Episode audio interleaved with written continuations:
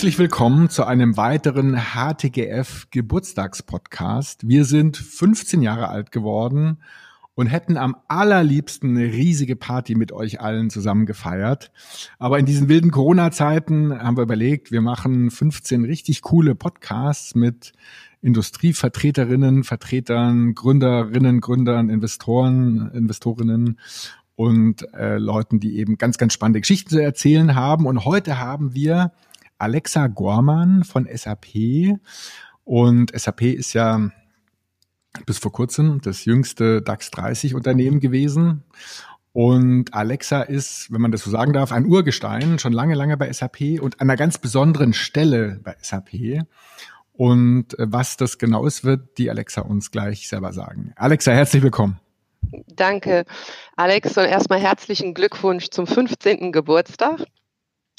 Ähm, Danke für die Intro. Ich arbeite bei SAP, wie du sagst, schon seit ähm, 1999 in diverse Rollen, auch im Strategiebereich lange Zeit und Business Development und habe jetzt ähm, die wunderbare Chance, wirklich mit Startups zusammenzuarbeiten, die wir für unsere Kunden gewinnen möchten. Also wir suchen nach Startups im B2B Tech-Bereich, natürlich im SaaS-Bereich, die zusätzliche Innovation für unsere Kunden darstellen, also bringen.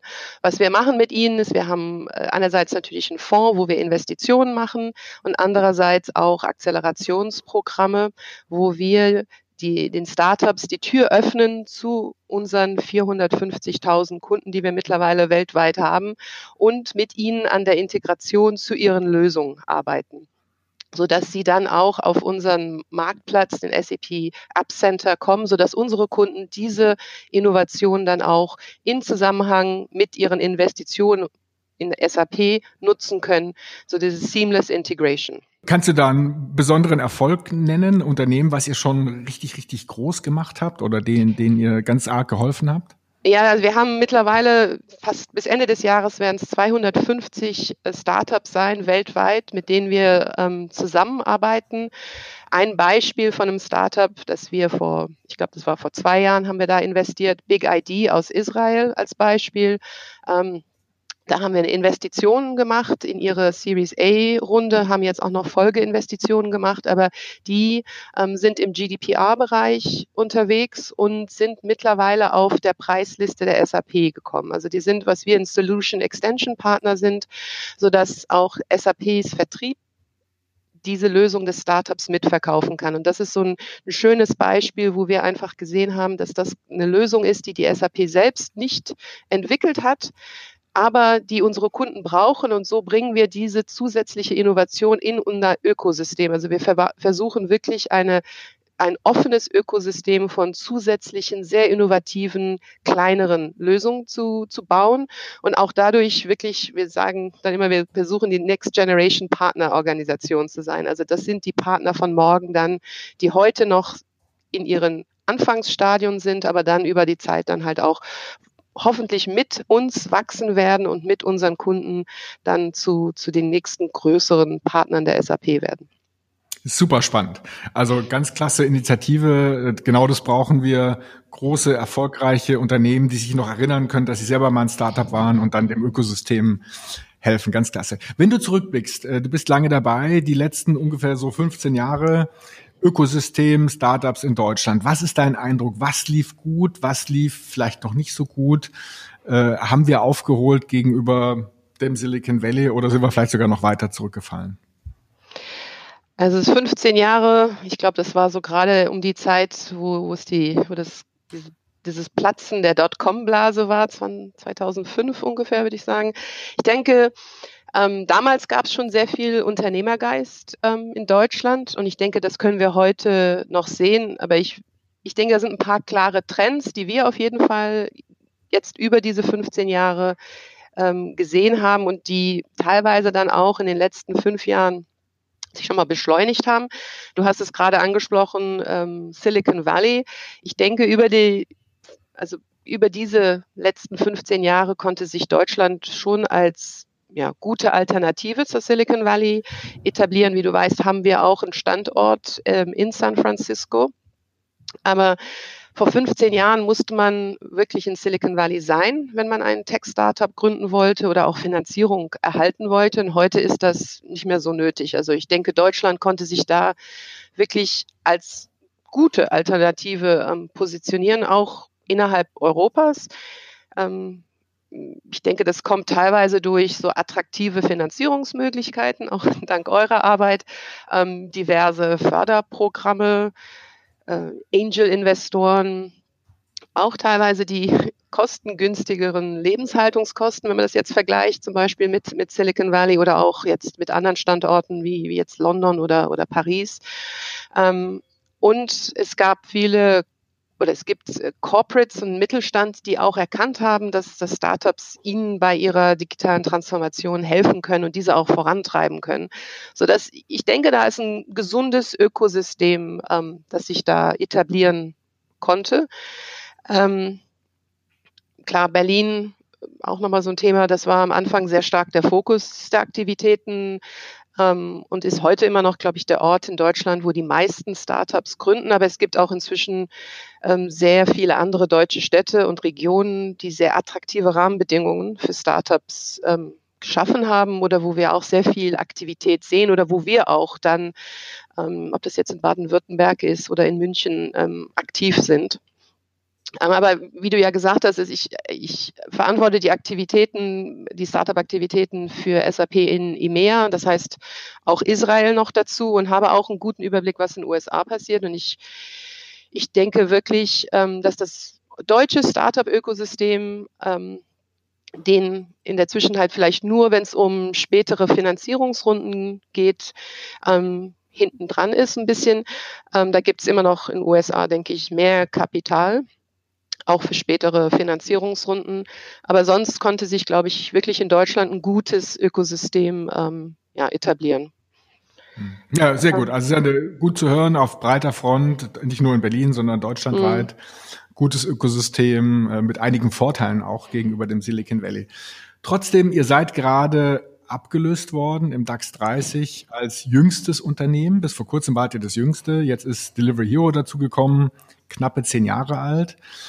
Und es heißt immer wieder, wir schaffen keine großen Erfolge, gerade im Softwarebereich, außer SAP. Da seid ihr ein ganz leuchtendes Vorbild, aber eben auch das einzige Vorbild. Was muss geschehen, dass wir mehr richtig große Unternehmen hervorbringen, die dann in hohen zwei oder wie ihr eben auch dreistelligen Milliardenbewertungen schaffen? Warum, warum gelingt es in Deutschland nicht oder was müsste man tun, damit es gelingt? Also ich, denke, ich denke, das könnten so drei, drei Sachen an, sein, an denen wir oder in Deutschland allgemein, das ist jetzt sowohl ähm, die Wirtschaft als auch die Investoren und auch die Politik arbeiten könnte. Ich denke, das erste ist allgemein Bürokratie etwas minimieren, damit es einfacher ähm, ist für Startups zu gründen und, und auch zu wachsen. Also wir hören immer wieder, dass der bürokratische Aufwand eine sehr zeitraubende Hürde ist für viele ähm, Startups. Also die Zeit, die sie sonst in Vertrieb investieren, müssen sie dann in diverse ähm, ja, Behördengänge und so weiter ähm, investieren. Ähm, und ich denke, da kann die Politik einfach weiter daran arbeiten, dass jungen Unternehmern weniger Steine da ein bisschen in den Weg gelegt werden.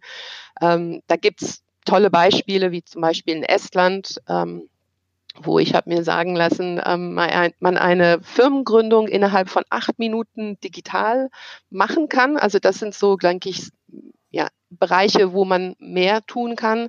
Ich denke, man kann auch weiterhin die, die, die Netzwerke ausbauen ähm, zwischen jetzt Corporates wie SAP, aber auch sehr viele andere, die es in der Wirtschaft in Deutschland oder sehr starke ähm, Firmen, die es in der Wirtschaft in Deutschland gibt, aber auch dem Mittelstand und Startups ähm, so dass die weiterhin diesen digitalen Motor sein können und dass die, die Industrie und, und die Wirtschaft auch in diese Startups investiert. Ähm, da, da leistet ihr ja auch viel Arbeit in diesem Bereich. Aber, aber ich denke, da können auch die, die Firmen noch einiges tun, ähm, da die Prozesse zu vereinfachen. Also dass es, ein, dass es genauso einfach wird, mit einem Startup zu arbeiten, wie es mit einer etablierten Firma zu arbeiten ist.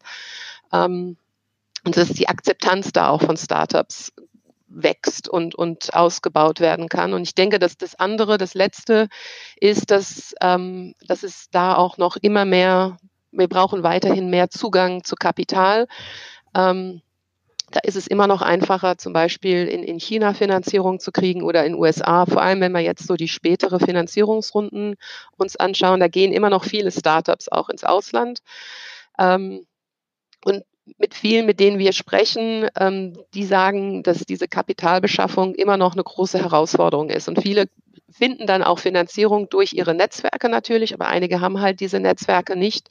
Und ähm, da denke ich, brauchen wir in Deutschland ja, mehr mutige Investoren oder Risikokapitalgeber mehr nach dem amerikanischen Vorbild. Natürlich ist das ein bisschen Kulturwandel, der auch dafür erforderlich ist, aber ich denke, mhm. damit würden wir, zumindest hoffe ich, dass damit mehr auch diese Unicorns ähm, ja, entstehen würden. Ja. Und mehr, mehr DAX, in den DAX dann kommen würden. Ja, mehr mutige Investoren, mehr Kapital. Frage Richtung Corporates. Und zwar konkreter Datenpunkt. Wir machen dieses Jahr rund zehn große Exits im Hightech-Gründerfonds-Portfolio. Neun davon gehen äh, an ausländische Käufer. Hm. Sind die Corporates in Deutschland zu vorsichtig, äh, was Übernahmen, was Investments und was vielleicht auch sogar Kooperationen mit Startups betrifft? Wie ist da deine Einschätzung? Also ich denke, ähm, das sehen wir jetzt zum Beispiel auch in dem, in dem dritten Fonds bei euch, dass da sehr viele auch aus der Wirtschaft sich beteiligen und wir sehen auch sehr viele SAP-Kunden in Deutschland. Das sind große, aber auch kleinere, die in der Zwischenzeit investieren in Startups. Also ich denke, da ist schon ähm, vor allem in den letzten fünf Jahren konnte man da sehr viel mehr sehen, als was wir früher gesehen haben. Aber das, das weißt du wahrscheinlich besser noch als, als ich. Ich denke, ähm, da ist vielleicht noch ein bisschen ein Zögern in Startups zu investieren, aber ich denke, wir sind auch nicht mehr in einem Markt, wo es sich nur, also wo durch die Digitalisierung können alle natürlich sehen, was für Innovationen wir in Deutschland hervorbringen. Und so können auch ähm, chinesische Investoren oder chinesische Firmen wie auch amerikanische oder auch lateinamerikanische äh, viel leichter den Zugang zu diesen Innovationen haben. Und natürlich sind dann auch die deutsche oder ist die deutsche Wirtschaft, deutsche Firmen, steht dann natürlich dann auch in Konkurrenz mit denen, wenn es um ähm, die Käufe geht. Also ich denke, es ist ein gesunder Markt. Ich denke, da ist vielleicht ein bisschen eine zögerliche Haltung noch, aber ich denke, da hat sich auch sehr, sehr viel getan und ich bin zuversichtlich, dass sich da auch weiterhin viel tun wird, einfach weil viele Firmen merken, dass das unheimlich ihnen auch viel bringt in, im Sinne von Innovation, wenn sie mit diesen frühen Startups zusammenarbeiten. Mit SAP IO, was du ja verantwortest, äh, habt ihr da ja einen, einen guten Benchmark gesetzt, äh, wie man mit Startups zusammenarbeiten kann. Wenn jetzt ein Unternehmen äh, sich die Frage stellt, ich habe Interesse zusammenzuarbeiten, weiß aber überhaupt gar nicht, wie ich überhaupt anfangen soll. Was wäre denn deine Empfehlung an so einen Newcomer Corporate, äh, wie er sich dieser ganzen Startup-Thematik nähern sollte? Was sind da Do's und Don'ts, Erfolgsgeheimnisse, vielleicht Fallen, die er vermeiden sollte? Was könntest du da ähm, mitgeben? Also zum Start denke ich, ist es sehr wichtig ähm, zu verstehen, was will man eigentlich erreichen? Also was, was will man eigentlich mit den Startups erreichen? Ist es die eigene digitale Transformation vorantreiben? Versucht man ähm, möglicherweise Startups zu vermarkten mit den eigenen Produkten zusammen als Ergänzung und dadurch ein größeres Portfolio zu haben? Versucht man Startups zu finden, die man auch selbst dann noch weiterhin verkaufen kann getrennt vom eigenen Produkt. Also ich denke, da ist immer der erste Schritt zu sehen, was will man eigentlich und dann zu gucken, wie kann man auch die die Firma einbinden. Also ich denke, die, die nicht erfolgreich in den letzten paar Jahren waren mit ihren Startup-Aktivitäten, waren hauptsächlich die, die gesagt haben, ich mache mal ein Büro in Berlin auf, ein Innovation Hub und dann stelle ich ein paar Leute ein, die arbeiten dann mit den Startups und wir gucken mal, was passiert. Ich denke, diese Integration in die Firma selbst, weil wenn man mit den Startups zusammenarbeitet, braucht man natürlich auch eine große Akzeptanz innerhalb der Firma, dass es Innovationen gibt, die nicht unbedingt von einem selbst hergestellt worden sind. Und diese Akzeptanz kriegt man nur, wenn man sehr viele Mitarbeiter involviert in diesem Prozess, auch die, die Startups zu finden, sie zu, zu auszusuchen. Ähm, das, das haben wir jetzt gemacht am Anfang, dass wir da wirklich gesagt haben, wir sind zwar eine, die, die, die Einheit, die die die Schnittstelle zu den Startups sind. Aber wenn ich jetzt ein Programm im, im Bereich zum Beispiel ähm, CRM-Lösungen mache, habe ich die Experten mit mir zusammen im Raum, die mir dann sagen, das macht Sinn, das macht keinen Sinn, das macht Sinn, weil das ist genau das, was unsere Kunden suchen. Da habe ich einen Vertriebler, der mir das sagen kann. Oder ich habe dann ein Product oder Solution Management Team, die mir sagen, das macht keinen Sinn, weil wir das selbst auf der Roadmap haben. Und das respektiere ich dann auch und wir treffen die Entscheidung gemeinsam. Und wenn wir die Entscheidung dann auch für ein Startup gemeinsam getroffen haben, haben die auch das Gefühl, ähm, natürlich, dass das ja, sie ein Teil des Entscheidungsprozesses waren und dann auch natürlich ein Interesse daran haben, dieses Startup mit der SAP zusammen erfolgreich zu machen. Also ich denke, da die Mitarbeiter im Unternehmen, also nicht nur die, die Innovation Unit, sondern die, die größere Teil der Mitarbeiter da mit reinzubeziehen, ist sehr wichtig. Wir haben auch so ein Mentorenprogramm, wo wir natürlich sehr viel Wissen innerhalb der SAP haben ob das jetzt im Vertrieb ist oder ob das im UX-Design ist oder in der Entwicklung. Und da ist es dann natürlich auch wichtig, dass diese Mitarbeiter die Möglichkeit haben, einerseits ihr Wissen mit den Startups zu teilen, aber auch, dass die sehr viel lernen können. Und wir haben welche, die kommen immer wieder, weil das ihnen auch selbst so viel bringt und dann auf einmal auch dann, ja, sich so verantwortlich fühlen. Also das werden dann auch teilweise so ihre Kinder und, und sie gucken, dass sie sie dann so viel wie möglich halt auch in, vor unseren Kunden platzieren können und so weiter. Also ich denke, das ist ein sehr wichtiger Aspekt, das und wirklich zu wissen, was will man erreichen und wie kann man dieses Ziel dann mit den Startups und im Prinzip das, das Unternehmen selbst ähm, erreichen. Ja, super, super spannend. Zum Abschluss noch zwei kurze Fragen. Einmal, das ganze Thema Startup hat auch was mit Fehlerkultur zu tun, weil rund die Hälfte ist mehr oder weniger nicht erfolgreich. Ähm, magst du vielleicht einen schicken Fehler teilen aus deinem beruflichen oder sogar privaten Leben, äh, wo du sagst, hui, das ist, war ein Fehler, ja? äh, aber da kann man ganz viel draus lernen? Ähm, ich kann Fehler auch aus unserem Startup-Bereich ähm, teilen. Also wir haben, wir arbeiten ja schon sehr lange mit Startups, also mehr als die drei Jahre, die es SAP.io gibt. Und ähm, in dem Programm, das wir davor hatten, ähm, haben wir ausschließlich mit Startups zusammengearbeitet, die unsere Plattform und unsere Technologie nutzen oder nutzen wollten oder bereit waren zu nutzen. Und das hat uns sehr eingeschränkt in, ähm, im, in der Auswahl der Startups, in den Innovationen, die wir bringen konnten. Und es hat einfach nicht so funktioniert, wie wir das wollten. Also deswegen haben wir dann wirklich ein Reset machen müssen vor dreieinhalb Jahren, wo wir gesagt haben, wir, das bringt nichts, das ist nicht erfolgreich und wir können die Startups nicht da für uns gewinnen, die wir unbedingt haben wollten, aus sehr unterschiedlichen Gründen, so dass wir dann Reset gemacht haben mit SAP.io, neu gestartet sind, ähm, das Ganze neu aufgesetzt haben mit anderen Zielen, mit anderen Prozessen, mit einer ganz anderen Struktur.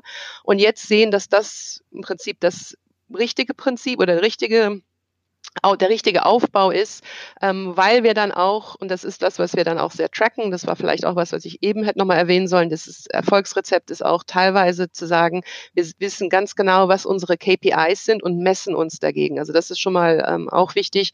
Und wir sehen jetzt, dass wir wirklich, also als Beispiel im ersten Halbjahr hatten wir über 150 ähm, Pilotprojekte zwischen SAP.io Startups und SAP-Kunden, was enorm ist. Also das ähm, zeigt aber, dass wir dann auch die richtigen Innovationen finden können, die unsere Kunden dann auch nutzen möchten. Und das war 150 in Corona-Zeiten. Also da waren wir sehr stolz drauf auf diese, ja, diesen Erfolg. Und die allerletzte Frage zum Abschluss. Alexa, du wirst befördert und wirst Kanzlerin. Was würdest du äh, unternehmen? Was wären deine drei ersten Entscheidungen? Ich denke für die Startups, also ich fokussiere mich jetzt auf den, den Bereich Startups, weil es gibt da sicherlich sehr viel, was man machen könnte. Aber im Bereich Startups, denke ich, sind es die, die Themen, die ich eben genannt hatte. Also ich denke, für die, eine Minimierung der Bürokratie, so dass man wirklich mehr und mehr in den Digitalbereich kommen könnte. Und ich würde mir so ein Ziel setzen wie Estland mit acht Minuten eine Firma gründen digital. Das denke ich ist sowas, was man dann auch umsetzen könnte.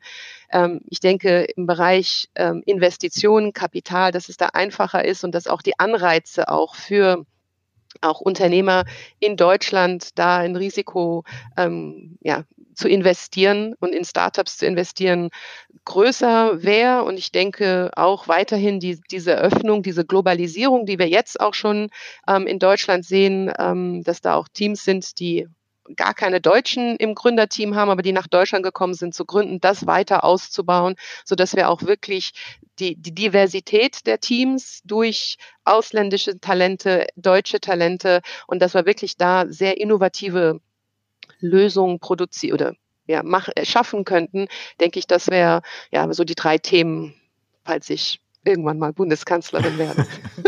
Super, vielen, vielen Dank. Ganz tolle Insights. Äh, wir sind sehr stolz äh, darauf, euch auch als Fondsinvestor dabei zu haben, als das ganz, ganz große deutsche äh, Leuchtturmunternehmen, was eben in der Softwarebranche groß geworden ist und eben aber auch gleichzeitig eine sehr, sehr gut funktionierende Zusammenarbeit mit, mit jungen Startups hat und da das Ökosystem halt weiter unterstützt. Ich danke dir, Alex, und auch für die gute Zusammenarbeit mit dem HTGF.